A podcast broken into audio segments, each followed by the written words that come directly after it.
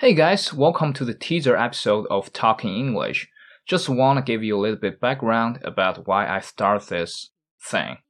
So it all starts from a talk that I had with a guy I came across in another app who also has the passion about podcasts.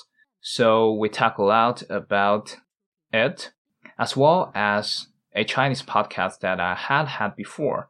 It's quite interesting, by the way. You guys could check it out later. You could find the information in the intro. Um, now go back to the story. So at the end, he went, Hey, Alex, why don't you start an English podcast? It's very likely to be popular. And I'm like, yeah, it sounds great since there are now that many podcasts that are speaking English in domestic platforms. So I started. Uh, but frankly speaking, I'm not hoping it's going to be a kind of material for you guys to practice your listening skills. I will be very happy if that could be the case though, but I think I'm just doing this for fun. However, I do hope it could be a platform for people who are interested in English, like English learners or people who have overseas studying experiences. As long as you are into speaking English, you are welcome to come on the show to share your thoughts or experiences, to have a talk, to just chill out here.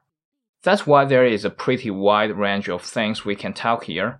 It could be music taste like hip hop, rock and roll.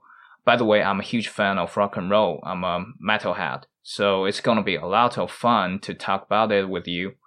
Or it could be movies or just some crazy stats like how about aliens, spaceships, or just how you learn English, like some tips on that. Um, and also, funny stories happened in that learning process. We could also talk about some stereotypes foreigners have about China. Mm, it could be personal as well, like what's your thoughts on some hot issues going on recently, complaints about the drama happening in your life, whatever you like, just reach out to me if you feel like talking about something. You can send me a message in any platform you listen to podcasts, or you could PM me on WeChat. My WeChat number is Conan with 9, number 6, lots of 6. For the foreign audience out there, feel free to friend me on Skype.